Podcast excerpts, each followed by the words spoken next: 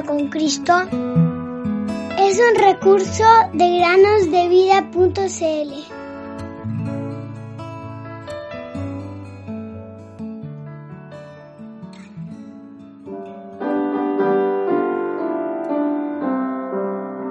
Y muchas otras señales hizo también Jesús en presencia de sus discípulos pero estas se han escrito para que ustedes crean que Jesús es el Cristo, Hijo de Dios, y para que al creer tengan vida en su nombre. Juan 20, 30 al 31.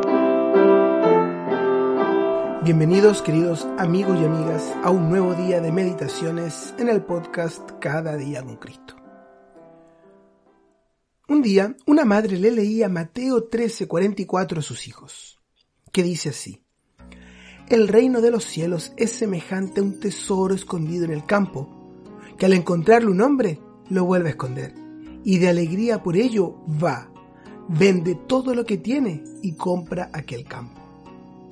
Luego de leer el versículo, la madre comenzó a explicarle a sus hijos el hermoso significado de él, diciendo, el Señor Jesús nos había considerado como un tesoro, a pesar de que éramos pecadores dio su vida para poder comprar el mundo y salvar a su pueblo. La historia, explicó ella, podía ser comprendida fácilmente por los judíos de aquella época, porque existía la posibilidad real de encontrar tesoros enterrados años antes por hombres que habían ido a las guerras y habían muerto y no habían regresado para reclamar esos tesoros enterrados. Rocío, de siete años, abrió los ojos bien grandes cuando le explicaron la palabra tesoro. Y en lugar de escuchar el significado de la historia, empezó a pensar para sí y preguntarse, quizás podría haber algún tesoro enterrado en nuestro patio. Entonces decidió averiguarlo. Terminada la historia de su mamá, salió rauda hacia el patio para ver si encontraba algún tesoro. ¿Crees que encontró algún tesoro enterrado en su patio? Por supuesto que no.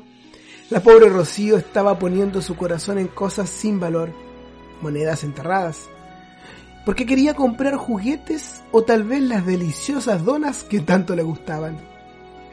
A la mañana siguiente, todos se apresuraban para ir a la escuela. De repente, mamá gritó, ¿Dónde están las monedas que puse ayer en mi monedero? Niños, tenía monedas de sobra en el monedero para el dinero del almuerzo y ya no quedan. Vengan todos para acá ahora mismo.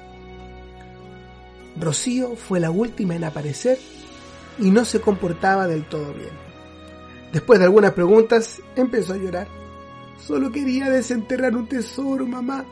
Sollozó ella. Con mucha tristeza, llevó a su mamá de la mano al patio trasero, donde encontraron todo el dinero perfectamente enterrado.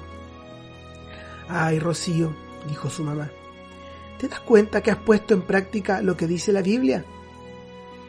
El amor al dinero es la raíz a todos los males. Primera a Timoteo 6:10.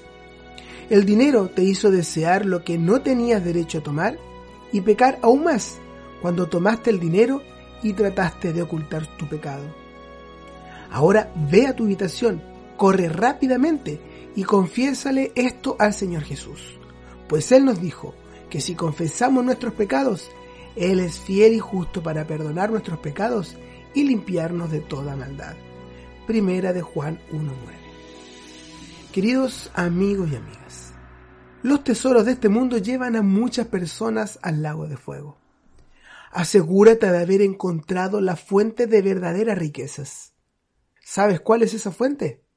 Así es, Jesús, el Hijo de Dios. Y recuerda este versículo. ¿Qué aprovechará el hombre si ganare todo el mundo y perdiere su alma? Marcos 8:36. Cree en el Señor Jesucristo y serás salvo. Hechos 16:31. Alto voy a encontrarte de Jesús el Salvador.